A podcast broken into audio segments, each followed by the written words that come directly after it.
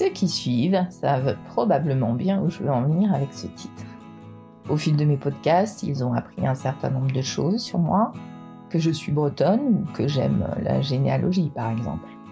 S'ils n'ont pas raté le podcast sur le Mont Saint-Michel, ils auront alors appris que mes recherches généalogiques ne m'ont pas beaucoup éloigné de ma chère Bretagne, en un sens. Même si en y regardant de plus près, ben quand même pas mal. Et que parmi mes ancêtres figure un certain Rollon, entre autres protecteur du Mont Saint-Michel comme ses fils et petits-fils après lui, et tous trois normands.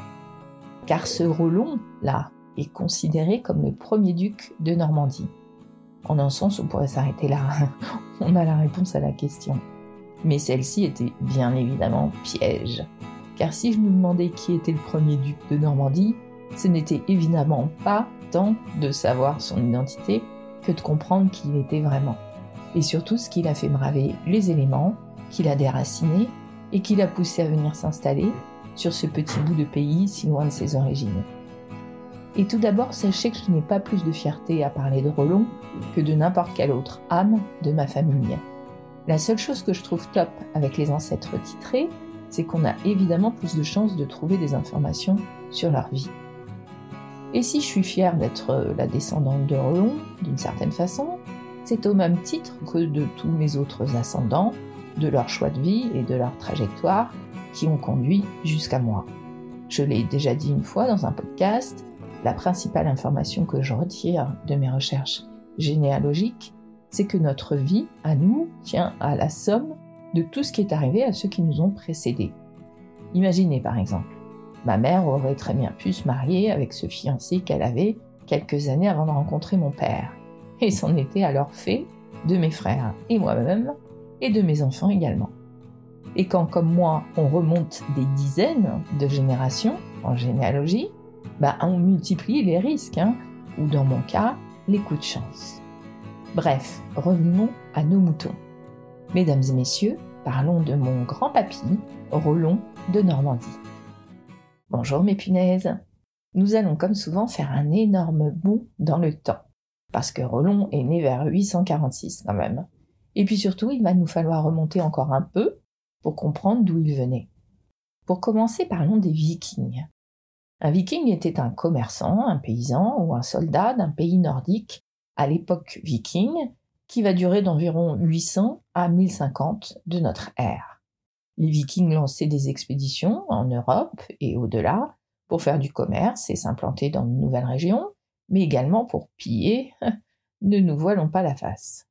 L'âge viking a commencé en l'an 793 avec l'attaque contre le monastère de Lindisfarne en Angleterre. C'est en effet la première attaque connue des Vikings. L'événement qui va marquer la fin de leur jour de gloire est le meurtre du roi Harald Hardrada. Roi de Norvège depuis 1045, il périt donc à la bataille de Stamford Bridge lors d'une tentative d'incursion en Angleterre, marquant ainsi donc la fin de l'âge des Vikings. Nous sommes alors en 1066. Les attaques, le pillage, la colonisation et le commerce ont donc mené les Vikings vers de nombreuses destinations dans le monde connu et au-delà. Au début, seuls quelques courageux ont survécu aux éprouvantes traversées, mais les flottes se sont développées au fil du temps, et bientôt des centaines de navires vikings sillonnaient les mers. Ils traversèrent la mer Baltique et descendirent les rivières russes jusqu'à la mer Noire et la mer Caspienne jusqu'à Byzance, et le califat de Bagdad. Les Vikings ont également été les premiers Européens à atteindre le Groenland et l'Amérique du Nord, figurez-vous. Car en effet, l'explorateur viking Leif Erikson est arrivé sur les côtes de l'Amérique du Nord vers l'an 1000, soit environ 500 ans avant Christophe Colomb. Coucou Cristoforo Les vestiges d'une colonie viking à Lance aux Meadows à Terre-Neuve ont en effet été datés au carbone aux alentours de l'an 1000. Les Vikings ont du coup fondé de nombreuses villes et colonies, dont par exemple Dublin en Irlande. Dublin a été considéré comme une colonie importante pendant plus de trois siècles. Entre les années 879 et 920, les Vikings colonisèrent également l'Islande, qui devint à son tour le point de départ de la colonisation du Groenland. Comment un peuple aussi dispersé et peu nombreux finalement a-t-il pu conquérir autant de territoires? Les vikings norvégiens se caractérisaient par leur attitude courageuse et fataliste. Ils prenaient donc naturellement des risques, car ils avaient une capacité exceptionnelle à ignorer les pertes, que ce soit dans des batailles terrestres ou dans des expéditions maritimes dangereuses. De toute façon, ils partiraient au Valhalla. Le nombre de décès causés par la guerre était parfois scandaleusement élevé par rapport à la population totale des Vikings, mais ce chiffre ne les a pas empêchés d'assouvir leur soif de conquête et d'exploration pendant environ 250 ans. Les Vikings sont donc surtout connus pour leur pillage incessant et à juste titre. En même temps, beaucoup d'entre eux vivaient aussi paisiblement en tant que commerçants et agriculteurs, et de nombreuses expéditions étaient en fait basées sur des accords de troc. Ceux qui restaient à la maison nourrissaient leur famille grâce à des activités agricoles simples. Leur quotidien avait beau être rude et exigeant, il n'était pas sans joie. Les explorateurs ont apporté leur identité culturelle en Europe continentale tout en important une culture, des langues et des connaissances étrangères. Dans les années 1100, les Vikings étaient en déclin donc en raison de conflits domestiques et de résistances offertes par d'autres pays européens. En effet, ceux-ci ayant appris la douloureuse leçon, ils avaient enfin compris qu'il leur fallait construire des fortifications pour se défendre contre les attaques vikings. Symbole incontesté des vikings, le drakkar. Avec des conditions favorables, il pouvait atteindre une vitesse de 15 à 17 nœuds, ce qui est déjà beaucoup. La rapidité de ces bateaux vikings était donc un atout essentiel qui permettait aux guerriers de réaliser des manœuvres brusques et surprenantes. La conception des navires emblématiques des vikings, appelés langskip, a été adoptée par plusieurs autres cultures et a influencé la construction navale pendant des siècles. Le procédé implique le chevauchement de planches de chêne qui sont clouées ensemble et protégées par des couches de laine goudronnées et parfois de poils d'animaux. Le secret de la vitesse, c'est cette coque longue et étroite stabilisée par une quille. Assez léger pour être transporté, le bateau viking a été conçu pour la vitesse et la navigation facile dans les eaux peu profondes. Ce navire étant à double extrémité, il pouvait changer de direction sans avoir besoin de tourner. Il s'agit d'un avantage significatif pour naviguer sur une mer couverte de glace, par exemple, et d'icebergs cachés. Les navires vikings avaient des rames sur presque toute la longueur du navire et des voiles dans les modèles ultérieurs. Ces bateaux étaient utilisés donc pour les pillages et les incursions, mais aussi pour des activités commerciales pacifiques. Depuis le règne de Charlemagne, c'est-à-dire depuis la fin du 8e siècle, l'Europe carolingienne est donc attaquée par les vikings. Ces peuples scandinaves, appelés aussi normands, qui vient de Norman, autrement dit les hommes du Nord, sont surtout intéressés par le pillage des richesses des abbayes et des villes, du moins dans un premier temps. Les raids vikings vont s'intensifier à partir des années 840 et frapper en particulier la future Normandie. Riche, la région est une proie tentante, d'autant plus qu'elle possède une façade maritime et un axe de pénétration privilégié pour les bateaux, la Seine. Malgré la mise en place de mesures défensives, les descendants de Charlemagne, les rois carolingiens donc, se révèlent incapables d'arrêter ce fléau. Peu à peu, des groupes de Normands prennent goût à une installation durable dans les territoires rasiers. Alors qu'il se trouve en Angleterre, un chef viking fait un jour un rêve. Il voit une montagne d'où sort une source. Une multitude d'oiseaux de différentes espèces s'y baignent puis s'envolent fabriquer leur nid. On imagine difficilement ce terrible guerrier faire des songes aussi bucoliques. Et pourtant, c'est ce que nous raconte la plus riche source sur son histoire, le chanoine Dudon de Saint-Quentin, un homme qui aime, concédons-le, broder sur les événements. Bref, notre chef viking cherche à comprendre la signification de son rêve. Un prisonnier chrétien lui explique les oiseaux représentent les hommes de différentes origines qui se rallieront à lui. Le bain signifie leur baptême. les nids correspondent à la reconstruction des villes détruites. Plus qu'un rêve, c'est alors une prophétie qu'interprète le prisonnier. Le rêveur sera un chef de bande viking qui ravagera des terres avant de se convertir et de relever des ruines. Tout un programme, me direz-vous. Et pourquoi cette introduction viking, d'après vous? Et cette histoire de rêve? Ben parce que c'était Rollon, notre chef viking rêveur, et que la prophétie se réalisera. Enfin, Rollon, du don de Saint-Quentin, qui écrit comme tous les clercs en latin, parle de Rollo, francisé en Rollon.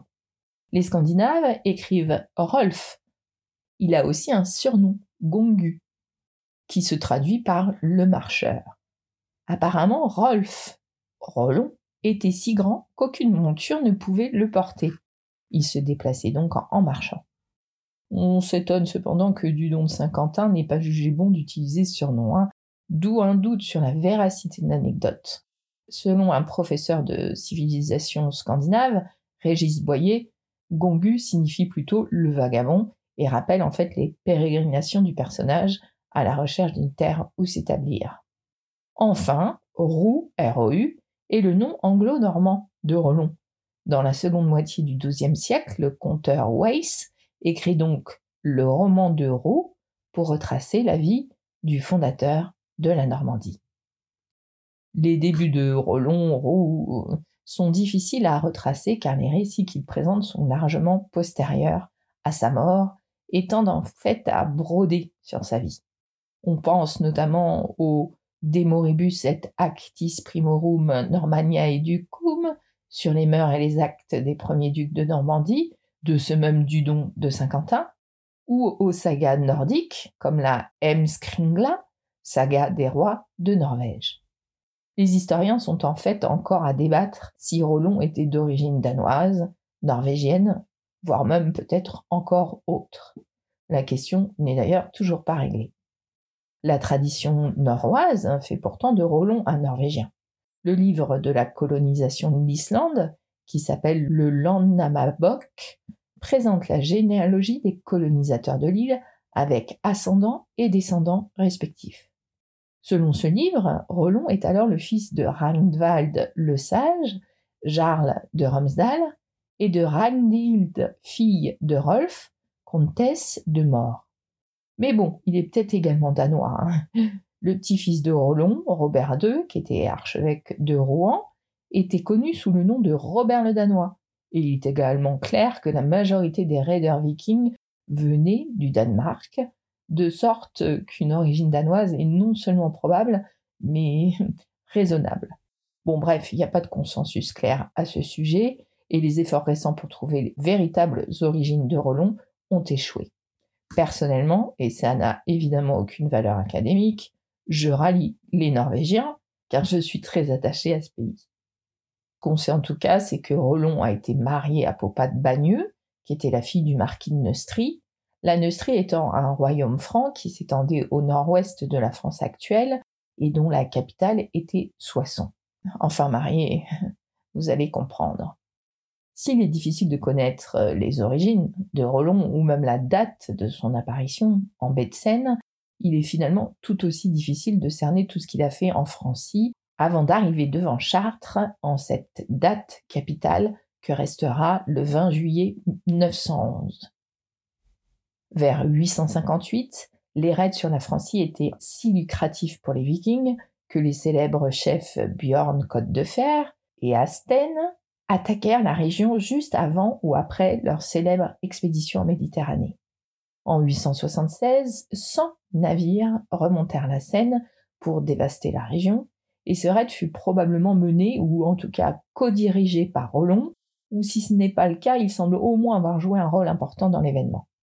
En tout cas, il semble assez certain qu'il a joué un rôle important dans le siège ultérieur de Paris en 885-886. Comme le mythique Ragnar Lodbrok, le héros de la série Viking dont on le fait frère, Rollon parcourt les mers à la recherche de terres et de sites à piller. Son itinéraire est donc incertain. Hein. Selon Dudon de Saint-Quentin, il se met d'abord au service d'un roi en Angleterre, puis conduit des raids en Frise. Selon les sources scandinaves, exilé de Norvège, il aurait en fait atteint l'Écosse ou les Hébrides. Ce qui est sûr, c'est que Roland donc finit par s'établir en France, dans la vallée de la Seine. Quand? Eh bien, incertitude là encore. Hein. Dudon de Saint-Quentin place l'arrivée de Roland en 876, mais de nombreux historiens estiment cette date beaucoup trop précoce. Un historien britannique, David Douglas, et plus récemment un Français, Jacques Lemao, jugent les premières années de 900 plus probables. Il devient en tout cas rapidement Rollon, le chef des Vikings de la Seine. Regardons comment il a fait. D'après Dudon de Saint-Quentin, Rollon participe donc au siège de Paris de 885 à 887, puis il attaque Bayeux, c'est là qu'il tue Béranger de Bayeux, kidnappe sa fille Popa et en fait sa concubine. Là, je vous avoue que dans un cas comme ça, je suis un peu moins fier de lui, hein on est bien d'accord. Puis ensuite, Popin et Rollon partent plusieurs années en Angleterre, où naissent leur fils Guillaume, tel que le stipule la complainte sur l'assassinat de Guillaume Longuepée. Rollon reviendra ensuite donc dans l'estuaire de la Seine vers 898. Alors que sa troupe remonte la Seine, Rollon imagine un stratagème pour s'emparer de Rouen. Il débarque non loin de la ville et entreprend le creusement d'un fossé. Des modes de gazon sont ensuite disposés pour cacher la tranchée. Puis Rollon et ses compagnons se mettent en ordre de bataille. Les Rouennais aperçoivent les Vikings hein, et sortent de la cité prêts à en découdre. Rusés, les guerriers scandinaves simulent une fuite, comme s'ils se hâtaient de rejoindre leur navire. Cette retraite excite les Rouennais qui courent ou galopent à leur trousse. Et bien sûr, piétons et cavaliers tombent les uns après les autres dans le fossé dissimulé. Les Vikings les massacrent alors à coups d'épée ou de hache. Privé de ses défenseurs, Rouen laisse bien évidemment entrer les vainqueurs. Bref, Rollon aurait alors passé un pacte avec l'évêque de Rouen, connu sous le nom de pacte de Jumièges. Il s'y engage à épargner la ville et en échange, on les laisse, lui et ses hommes, s'installer dans plusieurs agglomérations environnantes. Il continue cependant sa vie de viking et lance des raids dans la région. En 911, donc, il échoue devant Paris et vient mettre le siège devant la ville de Chartres. L'évêque de la cité appelle les grands du royaume à son secours. Une armée est alors levée qui inflige de lourdes pertes aux troupes de Rollon en ce fameux 20 juillet 911. Le roi de Francie, Charles le Simple, est ouvert aux négociations. En effet, en s'unissant de gré ou de force avec Popa, fille d'un seigneur de Francie, Rollon est entré dans le cercle de parenté des rois francs. Il est également solidement installé en Basse-Seine, et l'état du royaume de Francie à cette époque ne permet pas de lutter efficacement contre les Vikings. Fort de ces constatations et de son ascendant ponctuel face à Rollon, Charles le Simple choisit donc la voie de la négociation. Celle-ci est menée par l'évêque de Rouen, Francon, et aboutit à une rencontre entre Charles et Rollon, qui se déroule sans doute à Saint-Clair de Epte, un lieu situé sur la Seine, juste au confluent de la rivière Epte. Rollon reçoit alors un territoire situé entre l'Epte et la mer, territoire qu'il a le droit de léguer à sa descendance. En échange, Rollon et ses hommes acceptent de se faire baptiser et promettent de protéger la basse Seine de leurs congénères. Il semblerait que Rollon réclame même un autre territoire, décline la Flandre et accepte le Cotentin et l'Avranchin. En outre, Rollon obtiendrait la main de Gisèle, la fille de Charles. Rappelez-vous, il n'est pas marié véritablement avec Popin. Sauf que ces deux points sont contestés par les historiens. Néanmoins, d'autres insistent et disent que Rollon accepte et qu'une date est fixée pour son baptême. Cependant, le jour venu, il refuse de procéder au baptême en soulignant que la terre que le roi lui avait offerte était en ruine et qu'il lui faudrait plusieurs années pour la remettre en état. Les conseillers du roi conseillèrent alors à Charles de donner à Roland ce qu'il veut, c'est-à-dire non seulement pour protéger le royaume, mais aussi pour gagner des âmes au Christ, qui seraient impressionnés par un chef viking embrassant le christianisme. C'est là que Rollon réclamerait donc cet autre territoire. Contrairement aux premiers chefs vikings qui prenaient leur butin puis repartaient, ou encourageait d'autres d'ailleurs à piller, Rollon prit l'accord proposé très au sérieux, et il s'engagea envers le roi et le peuple qu'il avait juré de protéger.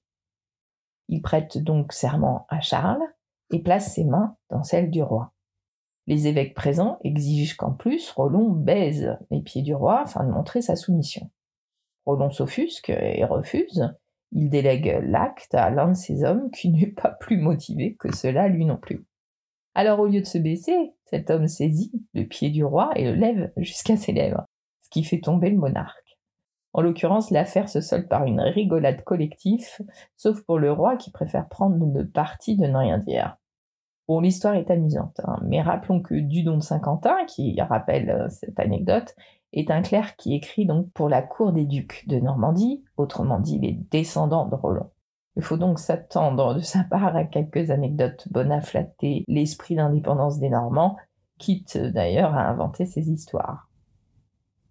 En tout cas, ce qu'on sait, c'est que dès le début de l'année 912, Rollon et ses hommes se font baptiser.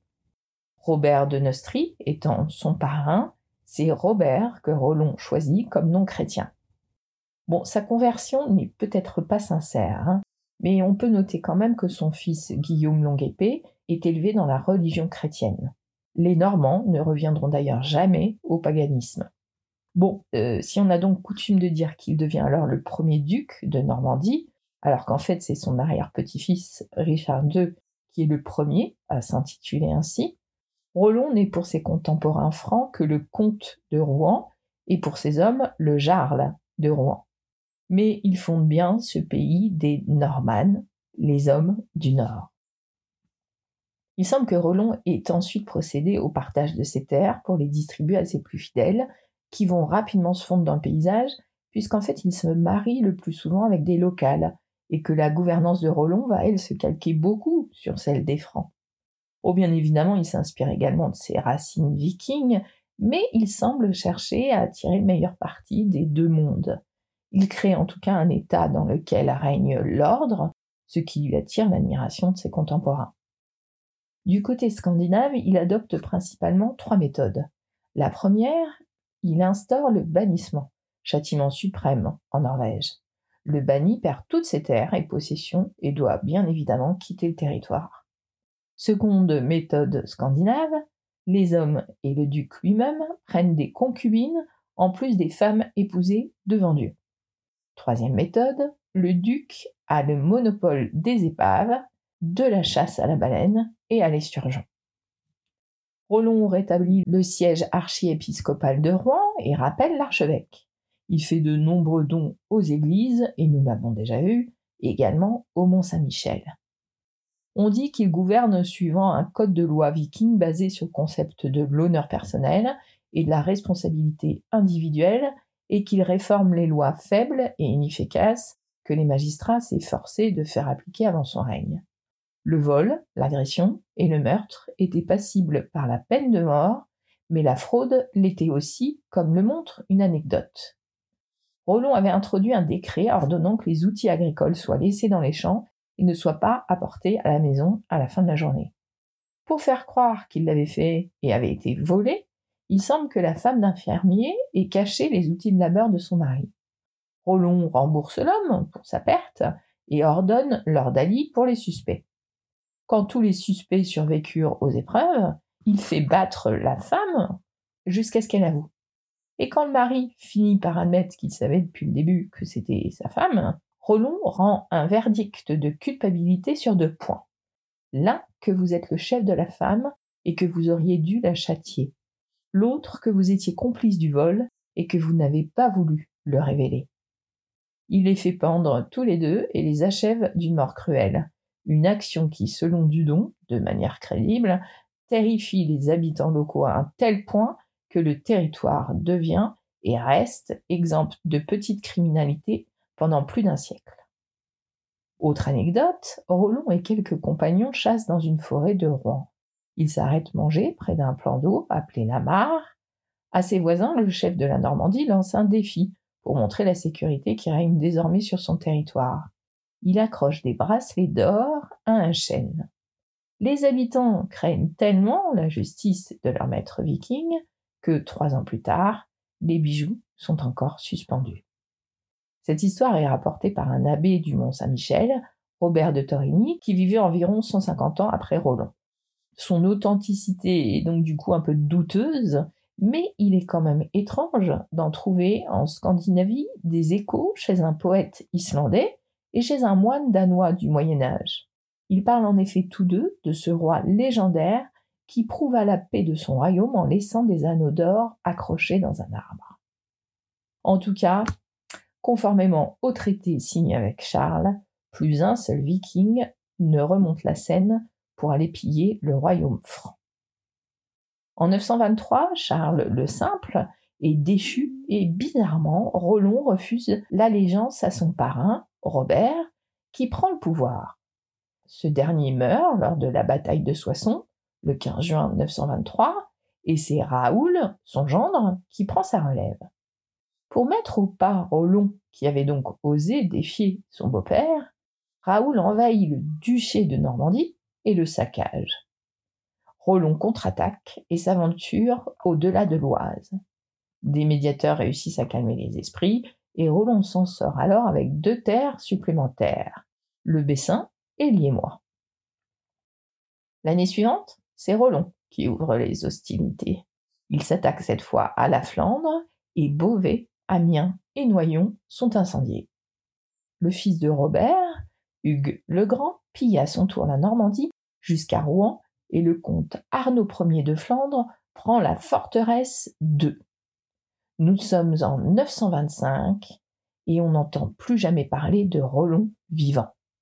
Serait-il mort cette même année, 925, à eux, face à Arnaud de Flandre, comme certains l'avancent, ou en 933 d'une attaque cérébrale, comme d'autres le précisent C'est en tout cas cette dernière version qui reste l'officielle.